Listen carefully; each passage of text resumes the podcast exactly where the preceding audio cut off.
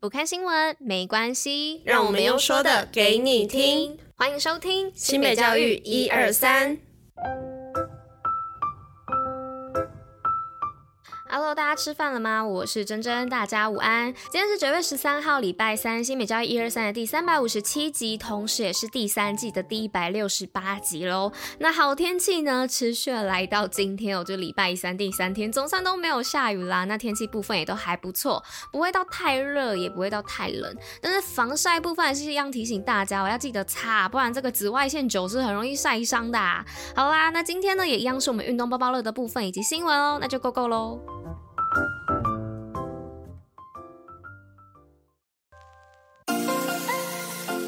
新美运动抱抱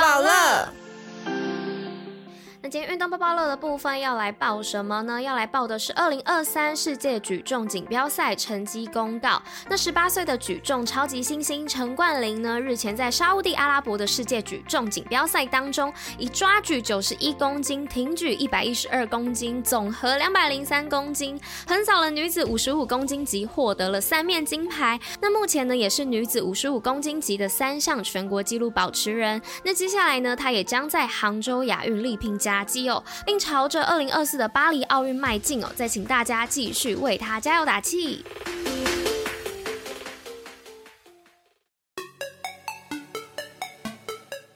那首先第一则新闻要来分享的是什么呢？是秀山管弦好声音新北最早音乐班。那新北市的秀山国小呢，是新北最早成立的音乐班国小。那多年来呢，透过扎实的训练哦，建构出完善的体系，融入多元发展、个别课程、自律教育、品德培养、合奏练习。那除了培养出孩子的兴趣之外呢，也奠定音乐素养的基础。那音乐班呢，也培养出许多优秀的艺术人才，同学们的乐器技巧呢，也都非常的厉害。那暑假期期间呢，更有班上同学远赴日本冰松比赛，抱得阿波罗奖，荣耀归国哦。再来第二则新闻呢，是健康城市新北六连霸，蝉联全国健康促进特优县市。新北市政府呢，连续六年荣获地方政府办理学校健康促进特优县市。那今年呢，共有二十间推广健康促进的绩优学校，那共同展现新北长期推动学校健康促进政策的成效。那教育局局长也表示，哦，健康呢是新北市教育施政的主轴，扎根学童培养健康观念与习惯，积极推动相关方案，是长期持续努力的市政重心。再来呢，是第三则新闻的部分，是双峰国小国际交流台日双方备忘录签署。那新北市双峰国小呢，日前举办台日教学实验研究备忘录的签署活动，那与日本福冈中村学园大学呢共同签署，内容深化学校教学与课程实务研究的交流，让老师呢能够直接与国际教师交流合作，将国际的教学内容导入学校，同时提供学生拥有与国际接轨的机会。再来呢，是今天最后一则新闻的部分，是光荣国小校舍获环境文化类金质奖。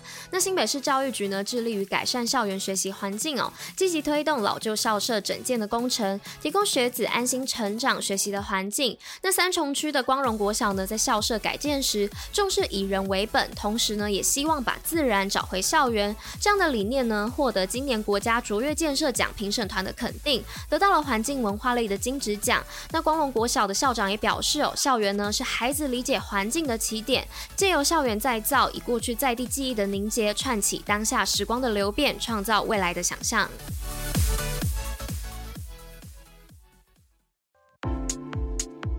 新北教育小教室，知识补铁站。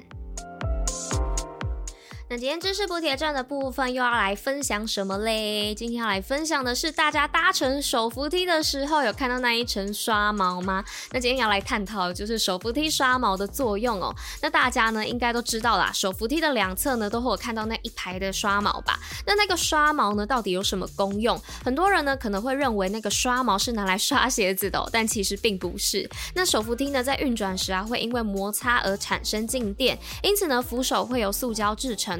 防止人们呢在紧握扶手时被静电电到。那刷毛呢也有防静电的功能，有相同的效果。那除此之外呢，因为凸起的刷毛会让人感到不适，所以人们也会下意识的避开，这样子也能减少鞋带或裙子被卷入手扶梯的可能性。因此呢，刷毛也有保护防夹的功能哦。所以下次搭乘手扶梯的时候啊，不要再用刷毛来刷鞋啦，那只是会让你越刷越脏而已哦。